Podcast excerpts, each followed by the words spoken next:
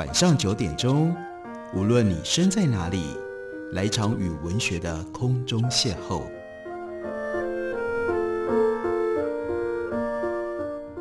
杨照谈书，邀您一同遨游文学世界，认识古今中外的经典之作。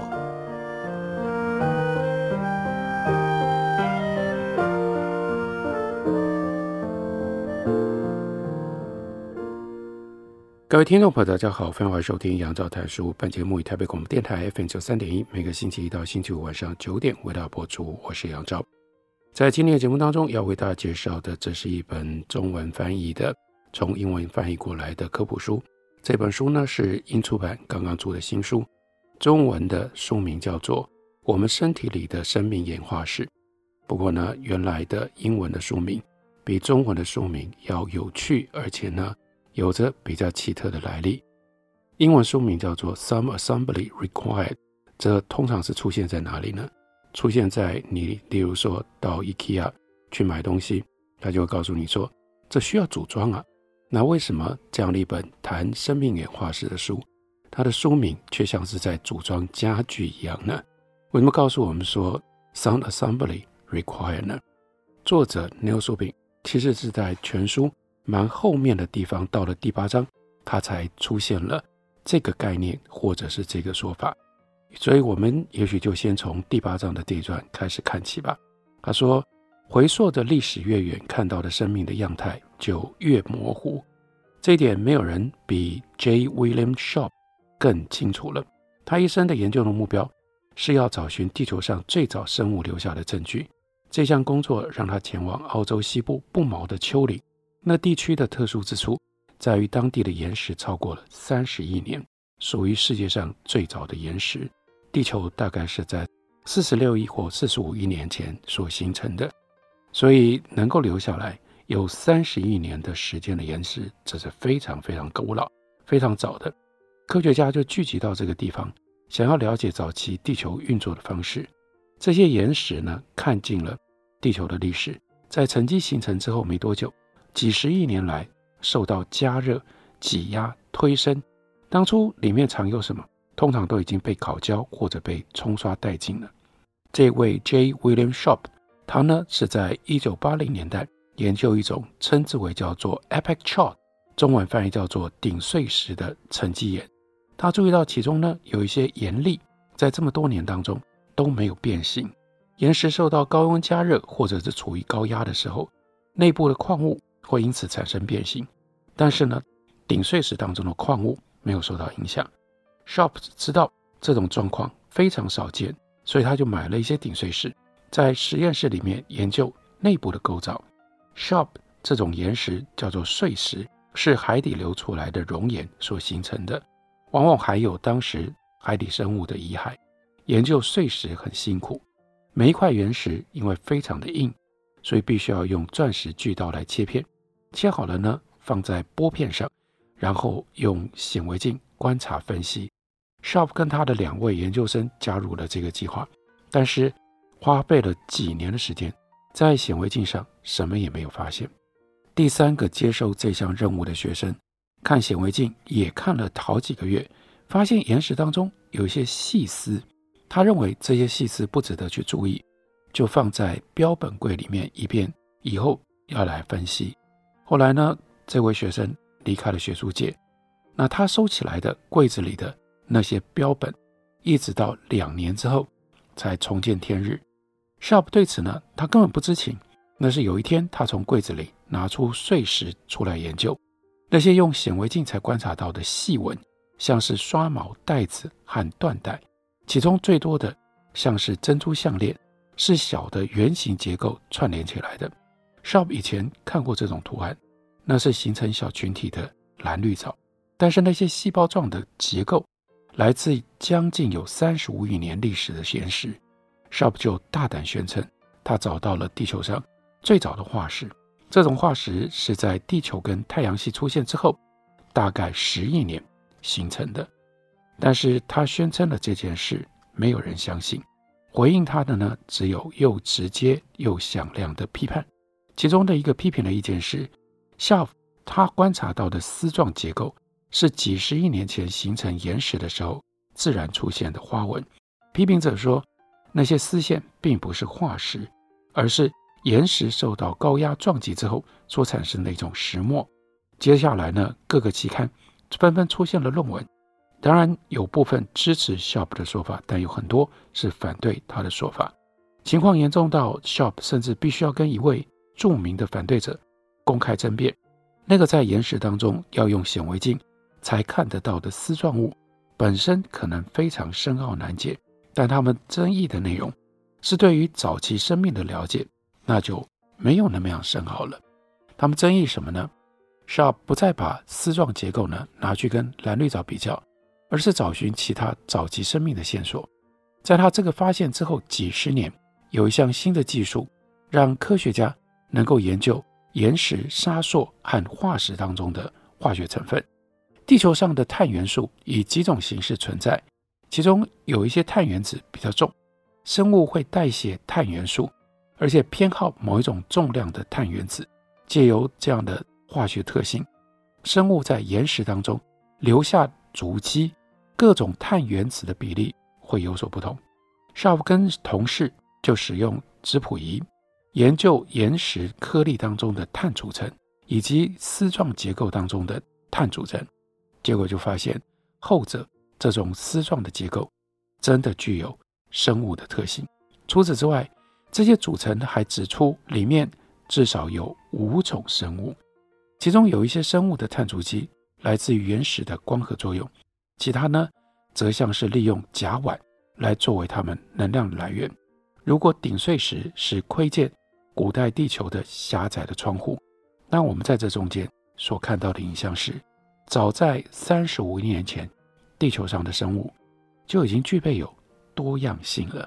所以你看，在这个丝状结构当中，竟然有五种不同的生物。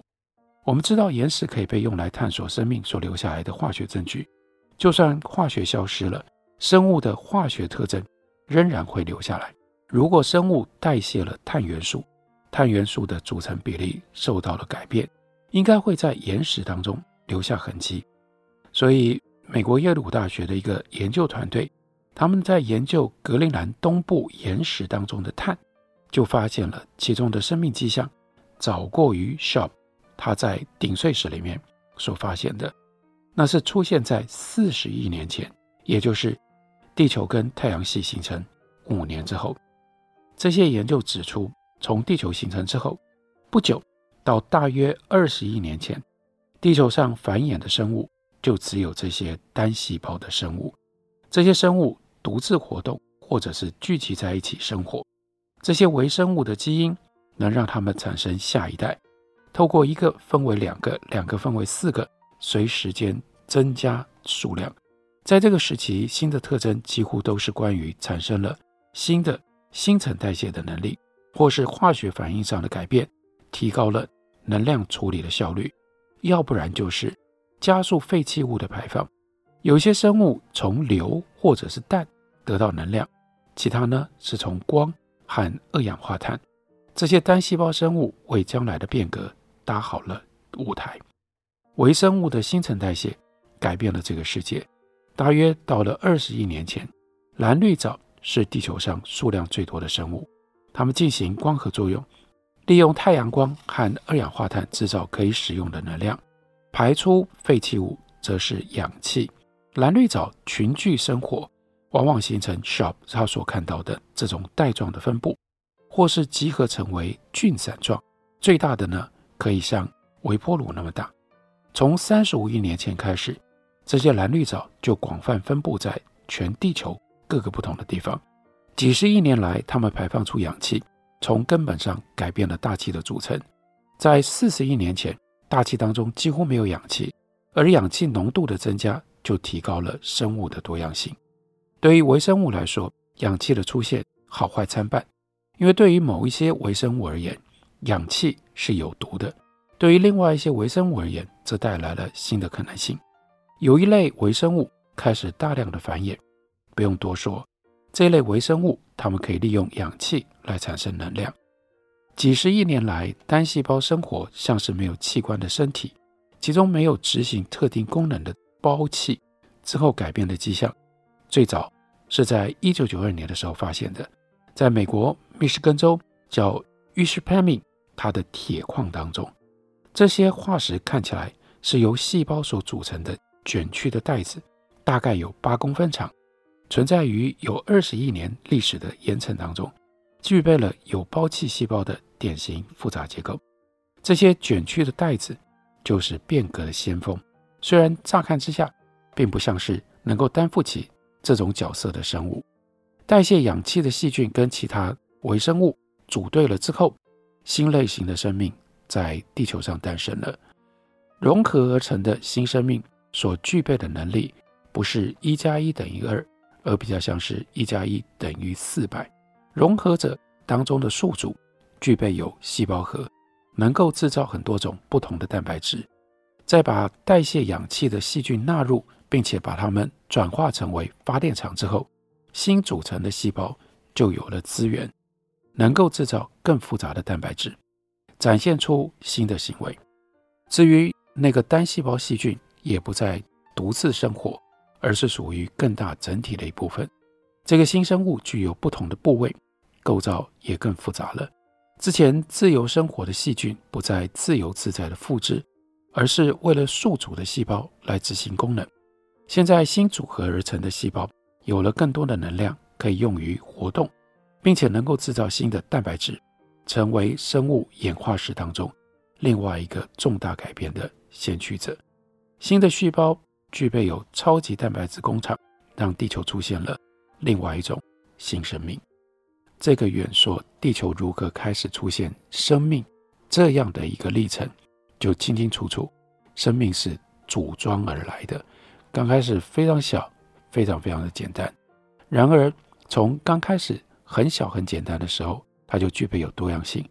然后呢，这些很小很简单，却具备有多样性的最早的生物的现象，就用各种不同的方式组合在一起。越组越大，越组越复杂。这个世界，如果从生物演化的角度来看，就是这样形成的。这就是为什么 Neil Shubin 他所写的这本书，英文的书名，他把它称之为叫 “Some Assembly Required”，因为他要回溯人是如何发现所有的这些生物的单位，还有人是如何理解这些所有的各种不同的单位，慢慢的。一点一滴的组合起来，拼装起来，变成今天我们所认识的这种生命的现象。我们休息一会儿，等我回来继续聊。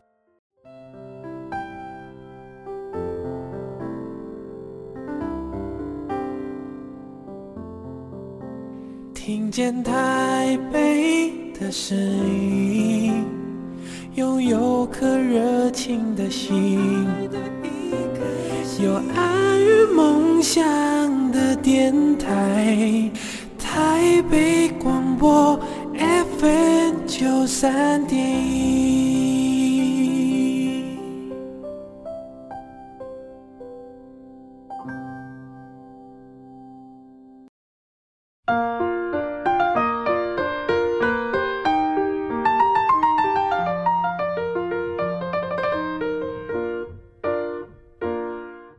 感谢您继续收听《杨照谈书》。本节目于台北广播电台 FM 九三点一，每个星期一到星期五晚上九点为大家播出到九点半。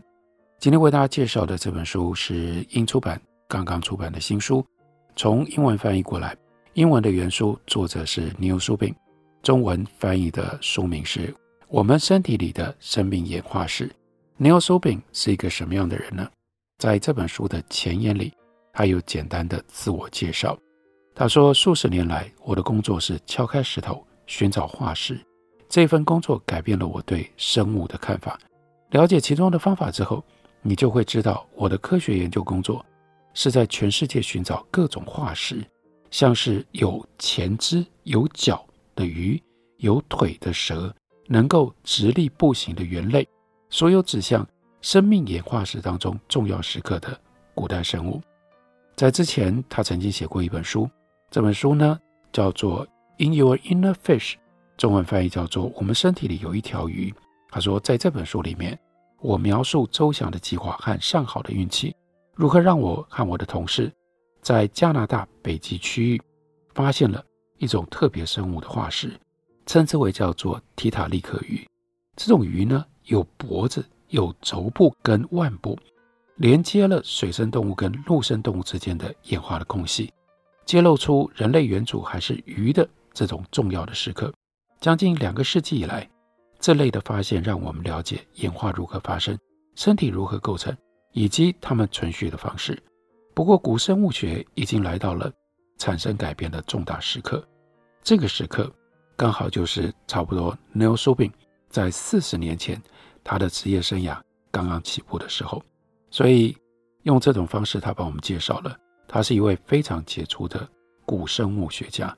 古生物学家跟一般的生物学家最大的不一样，他们研究的对象是已经找不到了的生物，所以他们通常是研究化石，他们必须要在化石里面依照化石所提供的各种不同的线索，去重建今天。我们看不到的这些生物，在演化的过程当中，代表什么样的意义，占有什么样的地位？他，接下来回顾说，我小的时候常看《国家地理》杂志和电视科普节目，很早就知道自己想要加入考古的采集工作，去发掘化石。这一项兴趣引领我去美国哈佛大学念研究所，并且在一九八零年代中期，首度带领几次寻找化石的活动。那个时候，我的能力还不足以到偏远的地方，所以只能够探寻麻州剑桥，这就是哈佛大学所在的地方。那个南部路边的岩层，有一次采掘之旅回来，我发现我的桌上放了一大叠期刊论文。这一堆论文让我了解古生物学这个领域要有重大转变了。有一位研究所的同学在图书馆里发现了这些论文。说明了有一些实验室已经发现能够帮助动物身体形成的 DNA，也找到了让果蝇的头部、翅膀跟触角发生出来的基因。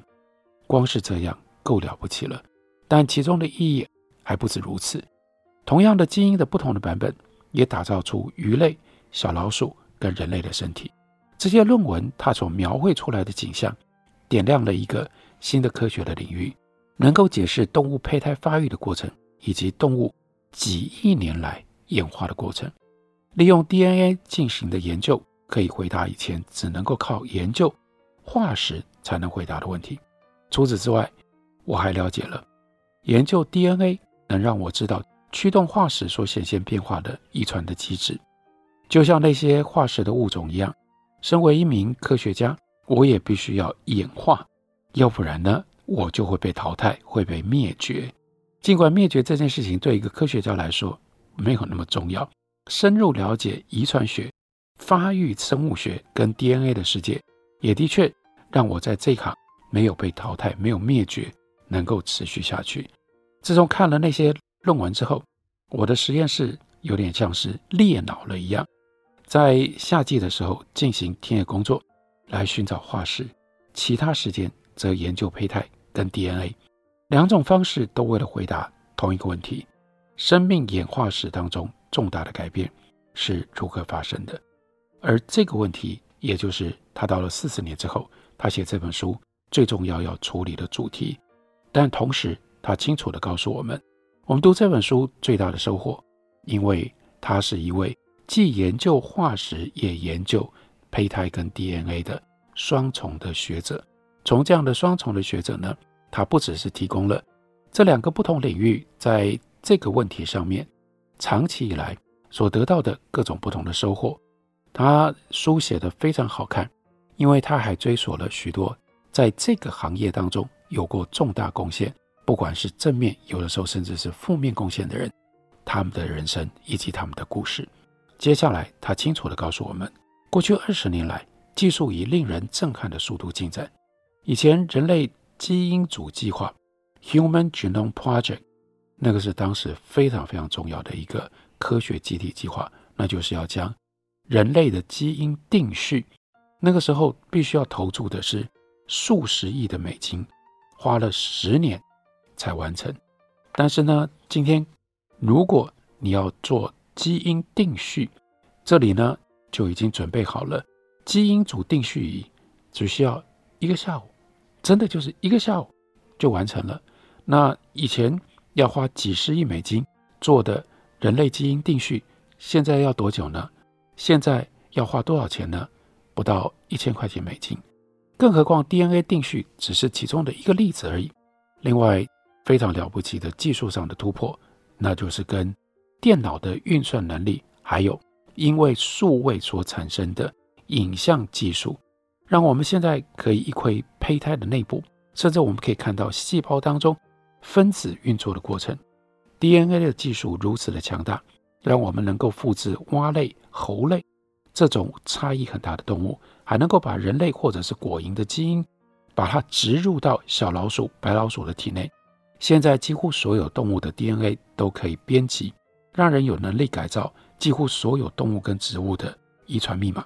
这些遗传码只会构成了生物的身体。我们现在能够从 DNA 的层面来问，哪一些基因的组合让青蛙不同于鳟鱼、不同于黑猩猩，或者是不同于人类？科技的改革把我们带到了这样的一个非凡的时刻。岩石跟化石，再加上 DNA 技术。发挥出来的力量，让人可以去探究达尔文以及他同时代的科学家，对他们来说非常非常困扰困惑的各种不同的问题。新的实验所揭露出来的几十亿年的演化史里面，充满了合作、改变目标、竞争、偷窃以及各种不同的战争，而这都是发生在 DNA 的内部。如果再加上病毒持续的感染生物，这我们现在。有太强烈的感受了，因为二零二零年 COVID-19 新冠肺炎的这个新的状态，就使得 DNA 跟其他 DNA 之间发生了战争，而动物的基因组在代代相传的过程当中持续发挥作用，同时也被搞得非常的混乱。是这样的一种动态的变化，造就了新的器官、新的组织，生物特征上的创新，也改变了地球，改变了整个世界。自从生命出现之后，整个地球在接下来的几十亿年当中，那是微生物的乐园。要到大概十亿年前，单细胞生物才创造出身体，因为要再过几亿年，从水母到人类等生物的祖先出现了。从那个时候开始，生物演化出会游泳的、会飞行的，以及能够思考的。每一项新发明都预示了未来。鸟类。利用翅膀跟羽毛飞行，生活在陆地上的动物开始具备有肺脏以及四肢，其他的特征还有很多。从最简单的祖先开始，动物演化一直到现在，有的生活在海洋的底部，有的居住在不毛的沙漠，有的在最高的山区繁衍，有的呢甚至可以在月球上漫步。当然，你知道，这最后的一项指的是人类。在生命演化史当中所发生的重大的转变，让动物的生活方式跟身体组织产生了改头换面的大的变化。从鱼到陆生动物的演化，鸟类的起源，从单细胞生物开始具备多细胞组成的身体，这些都只是生物演化史当中其中的几个变革。而科学从中发现的内容，就已经够让人非常非常的惊讶了。如果你认为，羽毛是因为能够帮助动物飞行而出现的，或者是肺跟腿是为了让动物走上陆地才有的。